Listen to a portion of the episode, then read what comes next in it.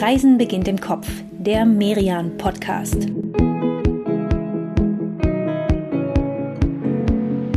Hallo, liebe Hörerinnen und Hörer, herzlich willkommen zu einer neuen Folge von Reisen beginnt im Kopf, dem Podcast von Merian. Mein Name ist Katrin Sander. Ich bin die stellvertretende Chefredakteurin des Reise- und Kulturmagazins Merian und meine Kollegin Inka Schmeling und ich. Wir möchten in dieser Folge gemeinsam mit euch im Kopf verreisen und zwar diesmal nach Aschaffenburg. Ja, das ist dann Teil 5 unserer Staffel über das Rhein-Main-Gebiet. Denn ja, wenn ihr uns schon länger hört, dann wisst ihr, wir waren mit diesem Podcast im Kopf schon in Darmstadt und Rüsselsheim, in Offenbach und Hanau, in der Wetterau und im Main-Taunus-Kreis. Ja, wir haben echt schon viel abgegrast hier in dieser Ecke. Und dass wir jetzt Aschaffenburg hinzufügen, das ist jetzt auch kein geografischer Fehler von uns, denn wir wissen natürlich, Aschaffenburg gehört nicht wie Frankfurt und die anderen Ziele zu Hessen, sondern liegt im äußersten Nordwestzipfel von Bayern. Aber diese Bundesländergrenzen, die sind uns jetzt mal egal, denn die Stadt am Main, die gehört ganz klar noch zur Metropolregion Frankfurt-Rhein-Main. Mit dem Zug ist man von Frankfurt in einer halben Stunde hier am Bahnhof von Aschaffenburg. Na komm, dann fangen wir doch einfach auch hier am Bahnhof jetzt mal an mit unserer Kopfreise. Und vielleicht noch mal kurz als Erklärung für alle, die unser Podcast-Format noch nicht kennen. Katrin und ich, wir machen das in jeder Folge immer so, dass wir im Kopf ein Wochenende lang unterwegs sind. Also in einer Stadt oder einer Region, manchmal sogar in einem Land. Und wir suchen uns für dieses Wochenende immer, ja, so ein Programm zusammen, das man so grob halbwegs schaffen kann.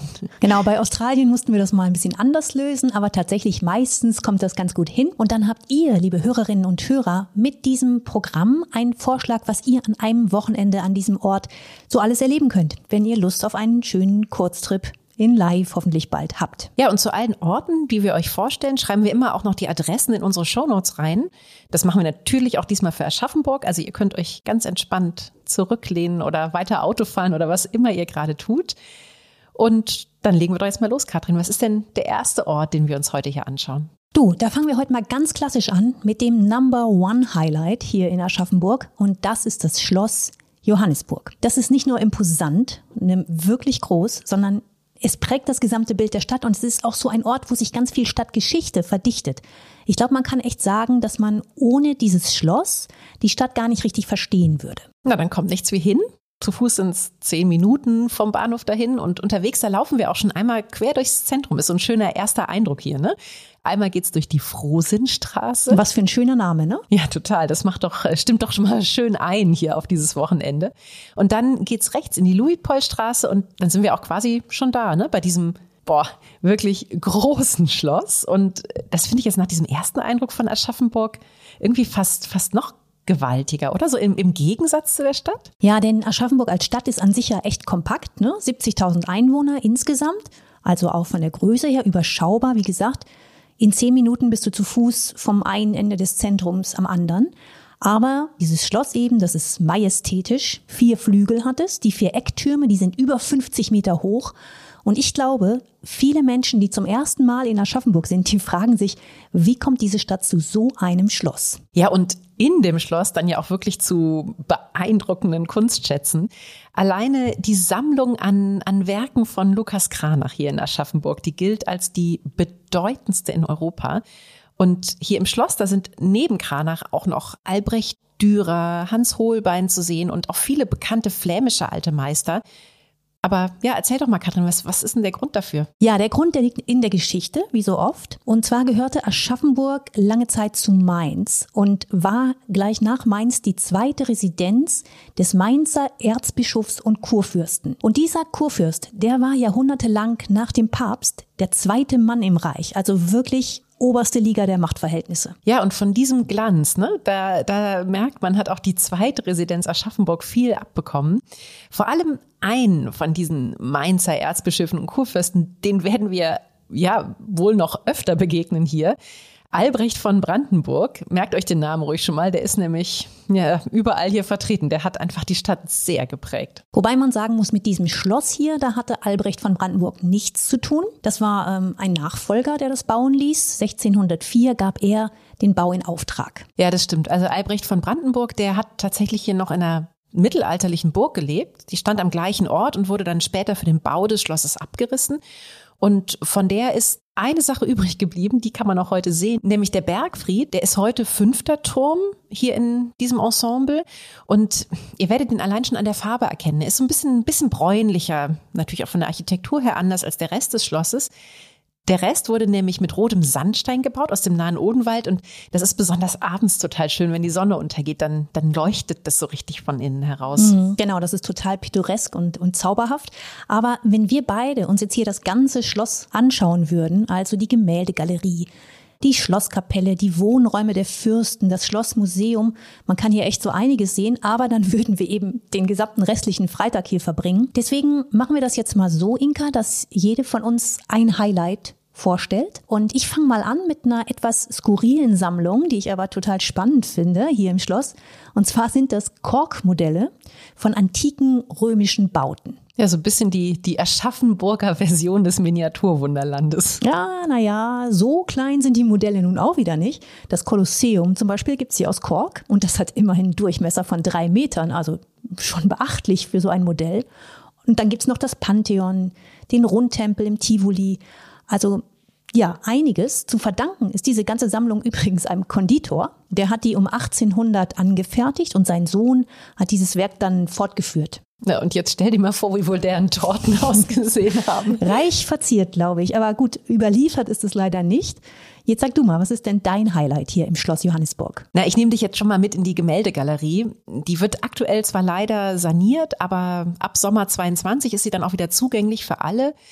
Im Kopf können wir jetzt einfach mal so tun, als sei das schon der Fall. Und ja, hier sehen wir dann nämlich diesen, ja, diesen ganzen Reichtum an, an Werken alter Meister, von dem wir vorhin ja schon gesprochen haben. Ich sage nur, bedeutendste Kranach-Sammlung Europas. Ja, Lukas Kranach, der begegnet einem hier in Aschaffenburg auch immer wieder. Wobei ja Kranachs Werkstatt nicht hier war. Ne? Die lag ja eigentlich fast 400 Kilometer weit weg in Wittenberg. Aber Kranach hatte eben einen großen Fan und das war Albrecht von Brandenburg. Einer dieser Mainzer Erzbischöfe und Kurfürsten, aber ein besonders mächtiger.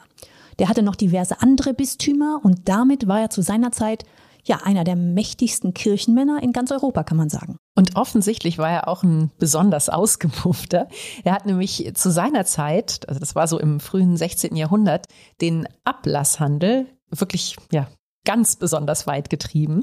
Es war einer von seinen Ablasspredigern, also den er hier so durchs Land geschickt hatte, der Martin Luther dazu gebracht hat, ja, zu seinem berühmten Thesenanschlag in Wittenberg. Ja, ein hartgesottener Gegner von Luther und seiner Reformation war dieser Albrecht von Brandenburg. Ja, aber trotzdem hatten die beiden einen gemeinsamen Bekannten und das war eben Lukas Kranach der Ältere. Wie gesagt, Albrecht von Brandenburg, der war großer Fan von Kranach, hat viele Werke bei ihm in Auftrag gegeben. Er hatte ja auch das Geld dazu, ne? Durch die Einnahmen aus dem Ablasshandel, genau. Und zur gleichen Zeit hat Kranach aber auch in seiner Werkstatt Luthers September-Testament herausgegeben. Ja, der war sozusagen auf zwei Seiten aktiv. Ne? Kranach war ja mit Luther eng befreundet. Er war dessen Trauzeuge, als Luther Katharina von Bora geheiratet hat. Die beiden, die waren wirklich dicke, kann man sagen. Es geht sogar noch weiter dann mit der Ironie der Geschichte. Albrecht von Brandenburg, der hatte seine Residenz eigentlich in Halle an der Saale. Aber die Stadt wurde dann dank Luther und seiner Reformation evangelisch und er musste seine Koffer packen und weg und er zog dann nach Aschaffenburg. Und dahin nahm er eben seine Kunstsammlung mit und darunter waren dann all die Kranachs, die wir heute hier sehen. Ja, da haben wir also die Erklärung dafür. Deshalb sind so viele Kranachs hier in Aschaffenburg. Jetzt fragen wir mal den Leiter der Aschaffenburger Museen, Dr. Thomas Schauerte.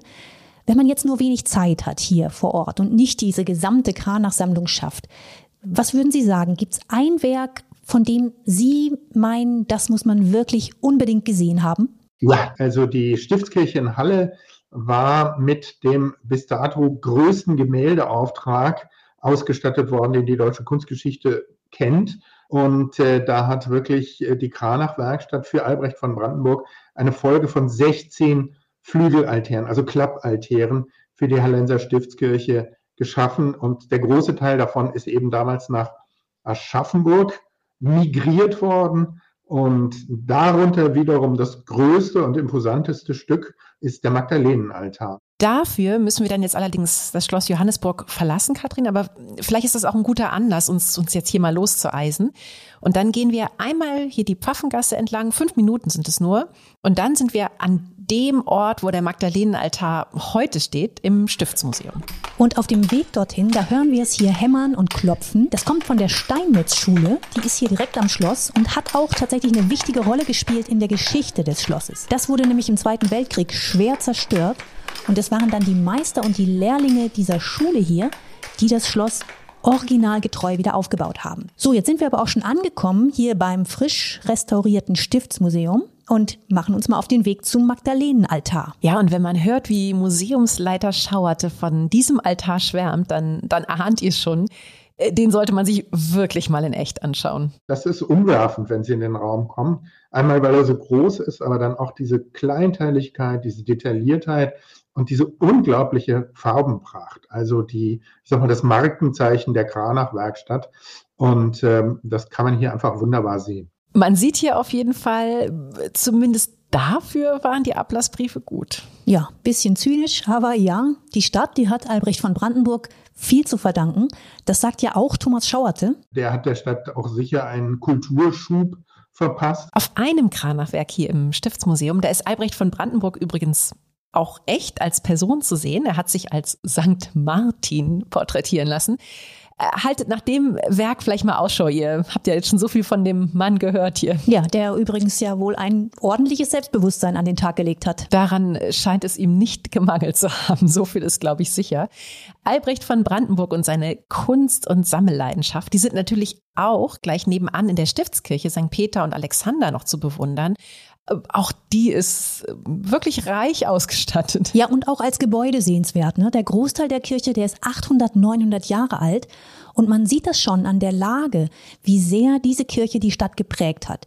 Sie liegt nämlich am höchsten Punkt der Altstadt. Das heißt, egal von wo aus man auf sie zuläuft, man muss immer zu ihr aufschauen. Und das war auch natürlich gewollt. Ja, und gerade der gotische Turm der Kirche, der ist ja auch echt ein Orientierungsmerkmal hier in der Stadt, ne? Vom Platz hier vor der Kirche, vom Stiftsplatz aus, da laufen wir beide jetzt mal durch Aschaffenburg. Kleine Kunstpause in dieser Kulturstadt. Und dafür lohnt sich uns mal durchs Zentrum zum Park Schöntal. Die nennen die Aschaffenburger ja auch ganz liebevoll ihren Central Park. Und tatsächlich genau, das ist er ja auch für sie, ne? Eine grüne Oase mitten im Zentrum. Ja, grün ist die, aber auch echt bunt. Da blüht eigentlich immer was, ne? Also Narzissen, Krokusse im Frühling, dann die Magnolien. Über 40 Magnolien sind da gepflanzt. Also es ist echt, äh, im Frühjahr ist es so ein, so ein rosa Blütenmeer hier, ein echter Selfie-Spot auch mittlerweile. Mm, und das Blühen, das geht das ganze Jahr so weiter. Eigentlich findet sich hier immer irgendwas, was gerade blüht, sogar im Winter. Na komm, dann lass uns doch jetzt hier mal ein bisschen spazieren gehen. Eine Frischluft Luftpause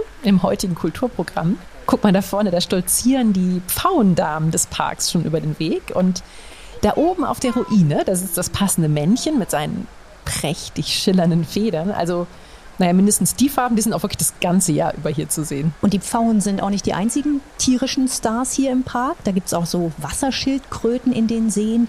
Die fallen im Winter in die Winterstarre, aber im Sommer hier sind die viel gesucht und viel bewundert. Ja, und Romantikern gefällt natürlich, ja, neben dieser ganzen Parkanlage vor allem auch die verwunschene Burgruine mittendrin, auf der der Pfauenherr da oben gerade herumstolziert.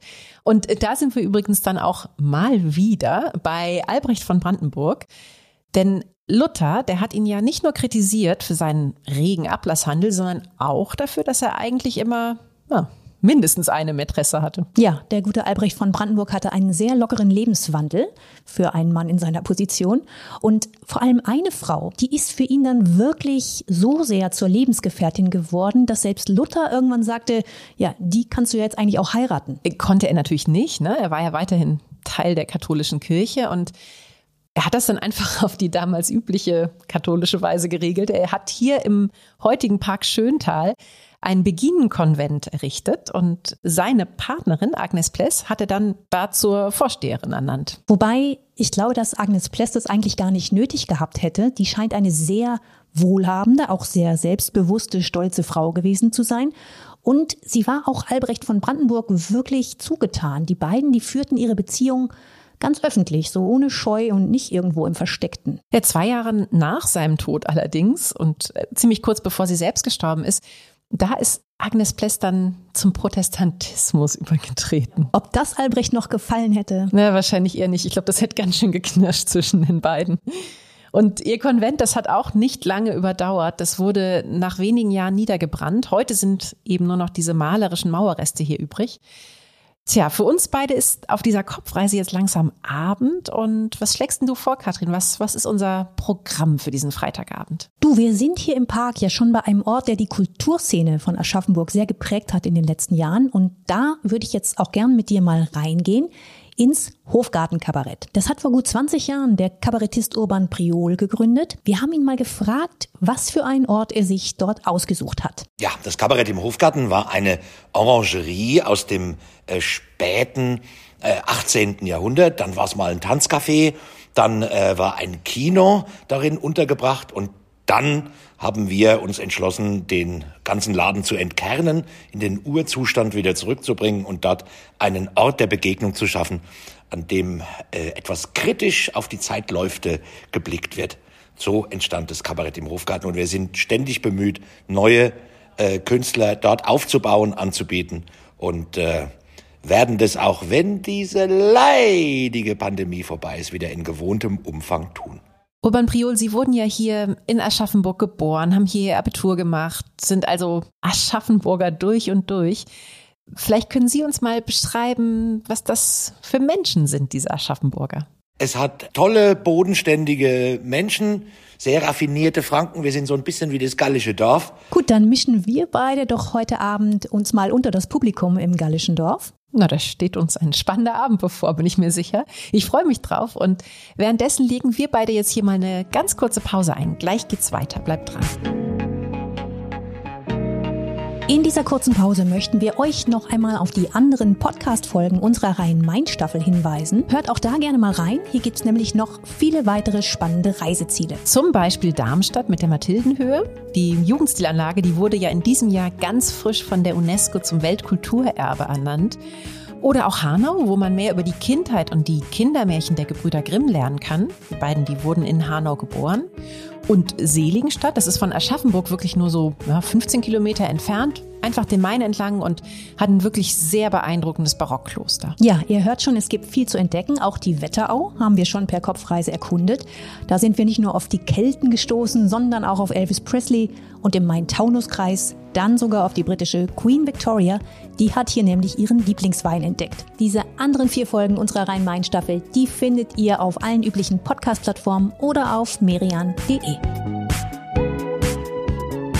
Da sind wir beide wieder zurück in Aschaffenburg und wir beginnen diesen Samstag jetzt mal mit einer, mit einer kleinen Bummelrunde durchs Zentrum. Ein paar Straßen sind wir ja gestern schon entlang gelaufen, aber na, gerade als wir gestern so von der Stiftskirche zum Park Schöntal gelaufen sind, da hatte ich unterwegs eigentlich ständig Lust, mal kurz stehen zu bleiben. Ja, Inka, ich erinnere mich, ne? Gerade von diesem kleinen Käseladen da, der Fromagerie Geis, da warst du kaum wegzubekommen. Sah halt auch echt lecker aus, oder? Ja, sieht immer noch lecker aus. Ja, aber vielleicht ein bisschen, ja, ein bisschen sehr pikant zum Frühstück. Wenn man es süß mag, dann gäbe es hier zum Beispiel auch Friedas Eiscreme.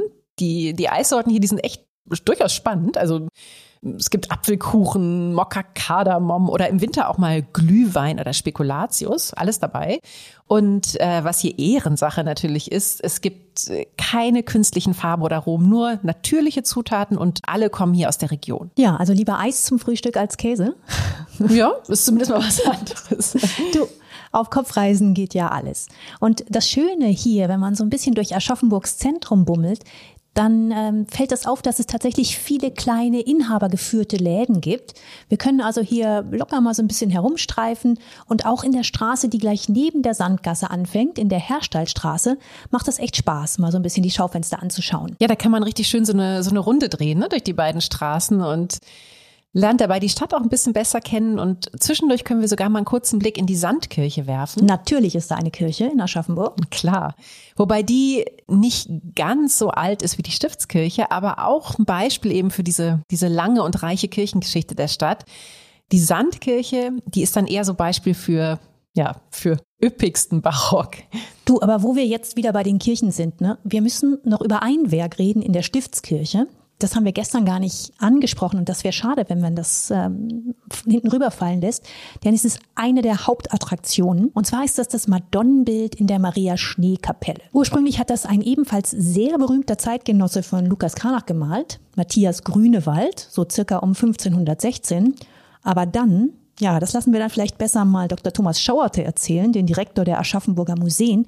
Herr Schauerte, was hat es mit Grünewalds Madonna auf sich? Das ist äh, eine für Aschaffenburg etwas tragische Geschichte. Ein Tafelbild vom großen Grünewald, ursprünglich mal in der Stiftskirche, das dann irgendwie im 19. Jahrhundert so achselzuckend nach Stuppach verhökert worden ist und da heute natürlich ein ganz großes, bedeutendes Reiseziel darstellt. Das ist ein Verlust, äh, der der Stadt natürlich immer einen gewissen Phantomschmerz verursacht hat. Und indem man also den damals nicht unberühmten Christian Schad für eine Kopie rangezogen hat, hat man eben versucht, diese Scharte so ein bisschen auszuwetzen. Das ist dann auch gelungen. Okay, kein geringerer als Christian Schad sollte also eine Kopie von Grünewalds Madonna herstellen. Christian Schad, vielleicht stellen wir dir noch einmal kurz vor. Der wurde 1894 geboren, ist in München aufgewachsen und Heute ist er vor allem bekannt als, als Maler der neuen Sachlichkeit. Das ist eine Stilrichtung, die ja gerade in der Weimarer Republik sehr, sehr prominent war. Stimmt es denn, Herr Schauerte, kann man, kann man Schad wirklich so als, als Maler der neuen Sachlichkeit bezeichnen? Eigentlich auf eine fast idealtypische Weise. Also für mich ist Christian Schad schon der Repräsentant der neuen Sachlichkeit. Schad kam ja 1942 nach Aschaffenburg und eigentlich eher durch Zufall. Ja, Zufall oder Schicksal, lassen wir das mal dahingestellt sein. Gut, da haben Sie recht. Nur Zufall war das natürlich nicht. Schad kam mit einem großen Auftrag. Er sollte ja eben das Madonnenbild von Grünewald ersetzen, also den, den Phantomschmerz der Stadt, um dieses Werk ein bisschen lindern. Und man hatte ihn dafür ausgewählt, weil er zu der Zeit ja schon ein bekannter Künstler war. Ja, und auch weil er anders als andere Künstler, ne, die wie er im Stil der neuen Sachlichkeit gemalt hatten, die sich auch am Expressionismus versucht haben, anders als die ist er von den Nazis nicht, nicht geächtet worden. Er durfte weitermalen. Er kam also dann 1942 nach Aschaffenburg, dann wurde sein Haus in Berlin ausgebombt und er ließ dann kurzerhand seine Frau und all seine Werke nachkommen hierher und schlug dann hier in Aschaffenburg seine Zelte auf. Eigentlich dachte er vor allem daran, hier in dieser kleinen Stadt jetzt einfach mal den Krieg abzuwarten, die Zeit zu verbringen, aber er blieb dann 40 Jahre lang bis zu seinem Tod 1982. Ja, und weil er der Stadt so verbunden war, hat seine Frau dann Aschaffenburg schließlich den kompletten Nachlass ihres Mannes geschenkt. Ab Sommer 22 wird die Schadsammlung der Stadt jetzt in, in einem eigenen neuen Museum zu sehen sein. Und die Werke, die man dann da sehen kann, die zeigen, Schad war ein ziemlich kühler und, und auch sehr distanzierter Beobachter seiner Zeit, also wirklich sehr sachlich. Herr Schauerte, Sie sagen, das hängt auch sehr mit seiner Biografie zusammen. Warum denn? Weil er zunächst mal ein, ein äh, reiches Herrensöhnchen war und ähm, aus einem sehr wohlhabenden Münchner Juristenhaushalt stammte, sehr kulturaffin und sein Vater oder überhaupt seine Eltern haben ihn eigentlich machen lassen, weil sie immer an sein Talent geglaubt haben. Geld war nie ein Problem. Das heißt also, der konnte die ersten 30, 40 Jahre seines Lebens rumexperimentieren, malerisch mit allen möglichen Stilarten. Ja, dieses privilegierte Leben, das hat ihn dann von seinen Zeitgenossen auch entfremdet in der Art. Und gerade im Ersten Weltkrieg, als die meisten Männer seiner Generation an die Front mussten, da konnte er einen Herzfehler simulieren und sich mit einem gefälschten medizinischen Attest und dem Geld seines Vaters in die Schweiz verdrücken. Das hat sich auf sein Leben, aber auch auf sein Werk ausgewirkt. Sagen Sie ja, Herr Schauerte.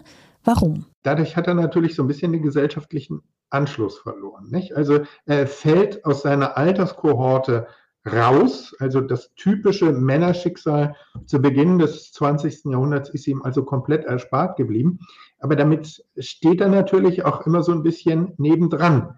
Und das ist sozusagen auch eine biografische Zwangslage, dass er immer ein bisschen daneben steht, dass er immer sozusagen der skeptische Beobachter ist, der niemals selber involviert ist. Dazu passt auch eine Technik sehr gut, mit der Christian Schad vor allem in den 20ern gearbeitet hat. Das ist so eine Art, ja, wie soll man sagen, Fototechnik ohne Kamera. Schadografien hat man die dann ja sogar nach ihm benannt. Und die haben ihn weltweit wirklich berühmt gemacht. Vor allem in Amerika, da sind sie nämlich schon ganz früh ausgestellt worden, im MoMA in New York. Und diese Schadografien, die kann man zum Teil an der Fassade des neuen Museums sehen. Das ist ein ganz spannender Kontrast, finde ich. Einerseits dieses historische Gebäude, ein altes Jesuitenkolleg, und dann dieser moderne Anbau für das Treppenhaus mit diesen Schadografien. Mit sowas hat die Stadt ja eh gute Erfahrungen gemacht, ne? Also neuere Werke in historischen Räumen zu zeigen. Das macht man schon länger hier in der Kunsthalle Jesuitenkirche. Das ist ja, so ein bisschen der Ort in Aschaffenburg, wo Gegenwartskunst vor allem zu sehen ist, wo man bislang auch die Werke von Christian Schad ausgestellt hat. Oder auch Ernst Ludwig Kirchner, ne? auch der ist ja eng mit Aschaffenburg verbunden.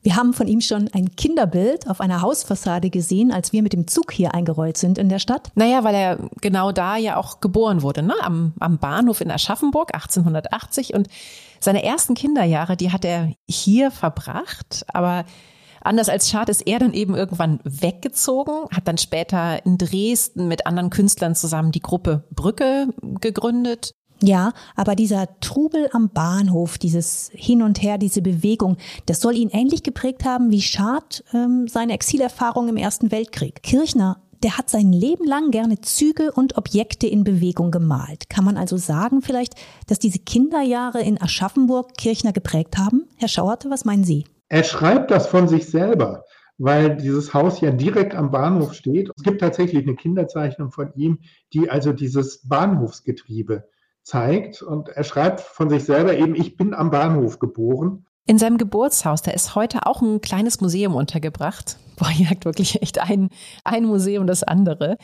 Falls ihr euch jetzt ein bisschen überfordert fühlt, wir haben da durchaus Verständnis für und, und noch einen Tipp für euch man kann diese Stadt nämlich auch, wenn man nicht so viel Zeit hat, so ein bisschen im Schnelldurchgang kennenlernen. Und zwar gibt es in der Touristinformation am Schlossplatz, da gibt es eine VR-Brille, die man sich ausleihen kann. Da setzt man sich dann hier auf einen Drehstuhl und mit dieser Brille kann man sich dann einmal kurz zu allen wichtigsten Sehenswürdigkeiten hier beamen. Das ersetzt natürlich nicht den Besuch dieser Orte hier. Ne? Man sollte schon reingehen ins Schloss. Aber man kann mit dieser Brille sich so einen ganz anderen Blick mal eröffnen. Man kann damit sogar virtuell über die Stadt fliegen. Damit hat man eine ganz gute Ahnung davon, wie diese Stadt sich gestaltet. Aber jetzt mal von der heutigen Technik der Virtual Reality hin zu einer Technik, die schon die alten Ägypter und Römer beherrscht haben, zu einer Sonnenuhr, die einen kompletten Platz hier einnimmt, und zwar vorm Theater. Ja, wobei man auf diesem Theaterplatz ja immer auch noch wirklich sehr gemütlich laufen und, und sitzen kann. Denn die Sonnenuhr, die besteht vor allem aus Linien, die hier in den Boden eingelassen sind. Und tja, was die jetzt genau anzeigen, ne, diese ganzen Linien hier unten, das finde ich gar nicht so leicht zu verstehen, wenn man direkt darauf steht. Vielleicht gucken wir uns das doch mal von oben an. Da gibt es nämlich gegenüber vom Theater so einen kleinen Bau. Stadtlodger heißt das, ne? Genau, genau. Und da kann man eine Treppe hochgehen und da steht man dann ne, hier oben in so einem Gang und das ist irgendwie so der, der perfekte Logenplatz, um, um einmal runter auf den Platz zu gucken und eben auch auf diese Sonnenuhrlinien. Da kann man irgendwie, ja, das Muster dahinter noch ein bisschen besser verstehen, oder? Genau, das große Ganze, das eröffnet sich hier einem. Und zum Glück hängen hier in einem eigenen kleinen Ausstellungsraum auch Erklärungen. Denn sonst, äh, muss ich gestehen, könnte ich hier weder Uhrzeit noch Tag noch irgendwas ablesen. Aber das alles geht mit dieser Sonnenuhr. Zumindest wenn die Sonne scheint. Das ist die Grundvoraussetzung, stimmt. Konzipiert hat dieses Modell ein Kreis von Aschaffenburgern. Zu dem gehört auch der frühere Mathematik- und Physiklehrer Siegfried Müller. Und dessen Spezialbereich ist die Astronomie. Herr Müller, neben den physikalischen Gesetzen dieser Sonnenuhr, da haben Sie und Ihre Mitstreiter ja auch darauf geachtet, dass sie gut zu Aschaffenburg passt. Erzählen Sie doch mal, warum haben Sie sich genau für dieses Modell hier entschieden? Die Idee welche Sonnenuhr es ist, stammt natürlich mit Aschaffenburg zusammen. Wir wollten äh, das Korkmodell in Schloss, dort ist die, die Sonnenuhr, der Platz am Marsplatz abgebildet. Wir wollten das nach dieser Sonnenuhr nachbauen. Die andere Idee war das Linienfeld. Das Linienfeld haben wir genommen äh, aus einer Ausgrabung von Pompeji. Äh, dort wurde das ausgegraben und ist in Neapel im äh, Museum gewesen bis 1935 und verschwand auf unbekannte Weise. Ja gut, die, die Korkmodelle im Schloss, die kennen wir ja schon. Auch Pompeji spielt tatsächlich in Aschaffenburg eine große Rolle, da kommen wir ja später noch zu. Aber eine Sache, die haben sie dann noch auf eigene Faust hinzugefügt. Und dann wollte man was Modernes noch reinbringen und das ist das Analemma. Das ist diese Achterschleife, die man hier sieht, die die wahre Sonne widerspiegelt. Das Analemma, das zeigt also die wahre Zeit an. Genau um 12 Uhr mittags nach der Winterzeit fällt die Sonne durch ein Loch in der Kugel hier auf dem Theaterplatz auf dieses Analemma und ist dort dann als heller Fleck zu sehen. Eine ganz schöne Knobelaufgabe allerdings, auf diese Art dann nach der Zeit zu schauen. Was meinst du, Inka? Könntest du denn sagen, wie spät es jetzt ist? Puh, äh, also es ist auf jeden Fall Zeit zum Abendessen, das weiß ich ganz sicher. Und äh, das ist vom Theaterplatz auch nur ein paar Gehminuten entfernt. Einmal hier die Schlossgasse entlang und dann sind wir beim Schlappesäppel. Das ist die älteste Gaststätte der Stadt und ja, man kann echt sagen, eine geniale hessisch-bayerische Kreuzung. Hier gibt's Käse, Spätzle, Semmelknödel, Brezen mit Oberster und klar, dazu auch sehr leckeres Bier. Also perfekte Kombination, finde ich. Dem Bier verdankt die Gaststätte auch ihren etwas lustigen Namen, Schlappe Seppel, als nämlich Schloss Johannesburg im Dreißigjährigen Krieg von den Schweden belagert wurde. Da stellte man irgendwann im Schloss erschrocken fest, oh je, es gibt kein Bier mehr. Und man machte dann kurzerhand einen hinkenden Soldaten, den Schlappen Seppel, zum Braumeister. Na, der scheint seine neue Aufgabe auf jeden Fall mit Bravour erledigt zu haben, denn ja, die Gaststätte wurde nach ihm benannt und sie ist noch heute der Treffpunkt der Stadt. Ein Duo, dem man hier schon des Öfteren begegnet, sind Achim Gräser und Heribert Lenz. Bekannt auch als Gräser und Lenz, so unterzeichnen die beiden immer ihre Karikaturen, die ja in der Titanic zum Beispiel erscheinen, im Stern, in der FAZ. Und vor 15 Jahren sind die beiden nach Aschaffenburg gezogen und Achim Gräser erzählt uns, ein Grund, sich hier niederzulassen, war tatsächlich der Schlappesäppel. Wohl ehrlich ist, muss man sagen, das war auch ein, eine Attraktion, die uns unsere Entscheidung hier anzusiedeln äh, befeuert hat. Na, und das ist ja mal ein Statement, finde ich. Und spricht dafür, dass das Bier hier wirklich außerordentlich lecker ist, oder, Herr Gräser? Aber nicht nur das Bier war da ausschlaggebend, sondern eben auch äh, diese Art und Weise, wie sich die Menschen da treffen, wie, wie sie sich begegnen. Es gibt so eine, eine lange Tischreihe, die ist parallel zum Tresen. Und das ist so der Stammtisch, wenn man so will, aber das ist kein Stammtisch in dem Sinne, dass da so ein als exklusiver Club hockt, äh, der die, die nicht dazugehören, ausschließt, sondern das ist so das zentrale Kommunikationszentrum und das, das funktioniert immer noch. Das ist zwar im Schwinden begriffen, weil diese die nachwachsenden jungen Menschen äh, offenbar kein Interesse mehr dran haben an, an solchen Zusammenkünften, jedenfalls nicht an generationenübergreifenden. Das klingt, als würden Sie sich echt, echt wohlfühlen hier in der Stadt. Und da sind Sie beide ja auch, auch nicht die einzigen Karikaturisten oder Satiriker. Gestern haben wir uns ja schon mit Urban Priol unterhalten. Auch Thomas Gseller ist mit seiner Familie extra hierher gezogen. Den kennen vermutlich viele von euch durch seine satirischen Gedichte. Die erscheinen ja zum Beispiel auch im Stern. Herr Gräser, so viele bekannte Kollegen auf einem Fleck. Hängt das vielleicht auch ein bisschen mit dem Humor hier zusammen? Den loben Sie ja sehr. Wofür denn eigentlich? Daran merkt man auch, dass Sie, also es waren ja Mainzer Herrschaften, die hier lange regiert haben und auch das Schloss gebaut haben. Und äh, also was man so Mainz unterstellt, als so gewisse Leichtigkeit, die sich dann auch in so diesem Fasching dann niederschlägt und so, oder diese hessische Schlappmäuligkeit, das ist, hat hier noch seinen Niederschlag gefunden. Sehr angenehm. Also die sind richtig ironiefest und es wird ähm, häufig so ein ähm, wird ein Gespräch auf so, so spitz-ironische Art geführt. Die ist meiner Meinung nach die, die höchste Form der zwischenmenschlichen Kommunikation. Ja, Katrin, ich würde sagen, das ist doch der perfekte Auftakt in einen langen Aschaffenburger Samstagabend hier noch, oder? Ja, und es geht auch gut weiter, denn bei all der großen Historie, da hat Aschaffenburg nämlich auch eine echt schöne, lebendige Ausgehszene. Und ein Spot, der da ganz oben auf der Liste steht, ist das Kolossal. War früher auch mal eine Brauerei-Gaststätte. Na, passt doch super zum Schlappesäppel. Ja, und jetzt ist es echt ein großer, wichtiger Player der Kulturszene hier in der Stadt. Tolle Konzerte gibt's da, Rock, Pop, Jazz, Blues, über alle Genres. Und die beiden Brüder, die das Kolossal in den 80ern gegründet haben, früher hieß es noch Klimperkasten, die wollten eben genau das, coole Live-Konzerte nach Aschaffenburg bringen.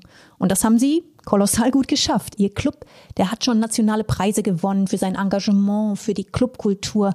Also ja, für uns der perfekte Saturday Night Abschluss hier in Aschaffenburg, oder? Ja, und auch nochmal eine ganz andere Seite von, von der Stadt, ne? Also die laute, rockige Seite. Macht echt Spaß hier. Katrin, wir beide, wir feiern jetzt im Kopf einfach noch ein bisschen hier im Kolossal bei guter Musik und wir hören uns gleich in ein paar Sekunden wieder. Wir haben euch ja vorhin schon von unserer Podcast-Staffel zum Rhein-Main-Gebiet erzählt, aber wir haben auch eine ganze Merian-Magazin-Ausgabe zu Frankfurt und Rhein-Main herausgebracht. Da findet ihr Reportagen und Fotos zu den Highlights dieser Gegend, darunter auch viele, viele Insider-Tipps. Die Ausgabe Frankfurt und Rhein-Main, die findet ihr wie alle unsere Merian-Ausgaben im gut sortierten Buchhandel und auf merian-shop.de. Jeden Monat kommt immer noch eine neue Ausgabe hinzu. Aktuell im Handel ist zum Beispiel ein Heft über die Top-Spots in Deutschland. Also zum Beispiel über besonders tolle Konzerthäuser, Hotels, über Drehorte, Kunstwerke. Eine schöne Inspiration für alle, die jetzt zum Jahresende vielleicht überlegen, wo sie nächstes Jahr gerne hinreisen möchten. Es ist Sonntag, Inka. Der letzte Tag auf unserer Kopfreise bricht an. Und der Ort, an dem wir beide heute starten, der sieht für mich so gar nicht nach Deutschland aus, sondern vielmehr nach Italien. Feigen- und Mandelbäume, Schwarzkiefern, die fast ein bisschen wirken wie mediterrane Pinien und dazwischen dann noch eine römische Villa. Ja, man könnte echt fast glauben, selbst der Wein unter uns, der sei ein Stück Mittelmeer, hast völlig recht. Und genau das wollte tatsächlich auch der Mann erreichen, der diesen Park hier im 19. Jahrhundert anlegen ließ. Die Rede ist vom bayerischen König Ludwig I. Und was der hier gestaltet hat, das zeigt uns Waltraud Gulder. Sie ist Geografin und Botanikexpertin. Frau Gulder, wie kam denn dieses kleine Mittelmeerparadies hierher an den Main? Aschaffenburg kam 1814 zum Königreich Bayern und der damalige Kronprinz und spätere König Ludwig I. besuchte dann sein neues Gebiet, sein Antrittsbesuch sozusagen und soll angeblich damals aus Nizza angereist sein und war so begeistert von inspiriert von dem Klima, von der Lage und soll ausgerufen haben, das ist mein bayerisches Nizza. Und nachdem Ludwig I. sehr Antiken interessiert war, interessiert an den damals stattfindenden Ausgrabungen in Pompeji, beschloss er, dass in Aschaffenburg ein Gebäude, eine Kopie eines typischen römischen Hauses angelegt werden sollte, damit auch die Aschaffenburger, auch die Bürger vor Ort sehen, wie Römer lebten, gelebt haben, gegessen haben, gespeist haben. Genau, diese Villa, die wir nämlich gerade schon gesehen haben, die ist keine normale Villa, sondern die Rekonstruktion einer Villa, wie sie in Pompeji ausgegraben wurde. Und natürlich hat man hier so ein paar Anpassungen gemacht, ne, an die geografischen Gegebenheiten vor Ort, klar. Außerdem hat man obendrauf auch noch ein eigenes Zimmer für König Ludwig gebaut. Und in dem soll er tatsächlich, ja, sehr gerne gesessen haben. Vor allem hat er wohl von hier aus sehr gerne Briefe geschrieben. Zum Beispiel an seine Geliebte, ne? die irische Tänzerin Lola Montes. Zum Beispiel. Man kann wirklich sagen, Ludwig I., der hat sich hier ja so seine eigene kleine Welt erschaffen und der ist er durchaus auch treu geblieben, oder Frau Gulde? Sie sagten, er war hier regelmäßig zu Gast. König Ludwig war insgesamt 21 Sommer in Aschaffenburg. Sogar eine Tochter wurde hier geboren. Er hat Aschaffenburg sehr gern gehabt. Und was dazu kam noch, in der Zeit, als das Pompeianum gebaut worden ist, wurde ja nicht nur das Pompeianum angelegt, sondern eine neapolitanische Landschaft sollte um das Pompeianum herum entstehen. Und er hatte also diese 21 Sommer dann auch ein bisschen neapolitanisches Flair genossen, wenn er das äh, Pomiano besucht hat. Denn es gab damals einen Pomeranzenhain mit Zypressen, Pomeranzenbäumen, Granatapfelbäumen, Jasmin, Agaven, Feigen, Mandelbäumen, Pfirsichen. Und einen Teil davon kann man bis heute sehen. Und aktuell wird gerade der Pomeranzenhain wieder vorbereitet und wieder angelegt. Ja, und das ist jetzt schon die zweite wirklich besondere Parkanlage, die wir hier in Aschaffenburg besuchen. Und es ist noch nicht mal die letzte, die wir hier auf dem Zettel haben. Denn für den Abschluss unserer Kopfreise hier haben uns die beiden Karikaturisten Gräser und Lenz gestern noch ganz eindringlich empfohlen, ihr dürft auf keinen Fall den Park Schönbusch verpassen. Der liegt auf der anderen Seite des Main, ne, so fünf Kilometer geradewegs die kleine Schönbuschallee entlang und ja, das ist vielleicht ganz gut, dass wir uns diesen Park fürs Ende aufgehoben haben, denn der hat so ein bisschen was von Shakespeares Mitternachtstraum. Ich glaube, da, da finden wir so schnell nicht mehr raus. Ja, der ist ja auch extrem weitläufig und wurde eben als so ein britischer Landschaftsgarten angelegt. Den Anstoß, den gab mal wieder ein Mainzer Kurfürst und Erzbischof. Gestaltet hat den Garten dann aber genau der Landschaftsgärtner, der auch den englischen Garten in München angelegt hat. Und neben ja sehr weiter, sehr schöner und auch sehr abwechslungsreicher Landschaft ist dieser Garten, wie Achim Gräser ja so schön gesagt hat, für ihn auch ein Quell der Fröhlichkeit und Heiterkeit und des Genusses. Er findet nämlich, der Park, der ist ein exzellentes äh, Rumtreiber oder Vergnügungs- oder Erholungsrevier mit eben zwei Biergarten, einem Nobelbiergarten, in dem man bedient wird, und einem Volksbiergarten, da eben rum zu flanieren, zu spazieren und äh, das hat fast sowas wie vor wie um die letzte Jahrhundertwende, 1900, der Offizier seine Dame ausführt. Na dann flanieren wir beide doch hier auch einmal herum, zwei Damen ohne Offiziere im Grünen. Und an Grün ist hier wirklich in Aschaffenburg kein Mangel, Inka, würde ich sagen. Ne? Wir, wir schaffen es an diesem Wochenende im Kopf nicht mal mehr ein bisschen aus der Stadt rauszugehen, durch den nahen Spessart zu wandern oder zumindest auf diesem wirklich schönen Panoramaweg um Aschaffenburg herum. Was sich auch echt lohnen würde eigentlich. Ja, deswegen schreiben wir euch einfach ans Ende unserer Shownotes noch einen Link zu schönen Wanderrouten hier. Vielleicht habt ihr ja noch ein bisschen Zeit mehr für eine Tour oder ihr bleibt einfach länger als nur ein Wochenende. Tja, und wir beide, wir verabschieden uns dann aus diesem Park, auch schon für dieses Mal. In 14 Tagen, da sind wir wieder da am 31.12.2021 und ja, für dieses Silvester, da haben wir uns mal, mal so ein bisschen was anderes vorgenommen als eine klassische Kopfreise. Wir wollen uns an dem Tag ja schon mal so ein bisschen aufs nächste Jahr vorfreuen, auf, auf all die Reisen, die man dann hoffentlich wieder machen kann. Und dafür haben wir bei uns in der Merian-Redaktion mal bei den Kollegen rumgefragt, wo es wen im nächsten Jahr hinzieht. Wir haben also einige schöne Insider-Tipps für euch parat und natürlich haben wir auch den ein oder anderen prominenten Gast dabei, der seine Liste an Lieblingsorten verraten wird. Das klingt eigentlich, als müssten wir beide kaum noch was tun, oder? Du, dann genießen wir jetzt einfach mal eine entspannte Weihnachtszeit und ihr hoffentlich auch, liebe Hörerinnen und Hörer. Bis bald zur letzten Folge in diesem Jahr. Wir freuen uns schon sehr darauf, wenn es 2022 weitergeht bei Reisen beginnt im Kopf. Bis dahin bleibt gesund, passt auf euch auf und alles Gute.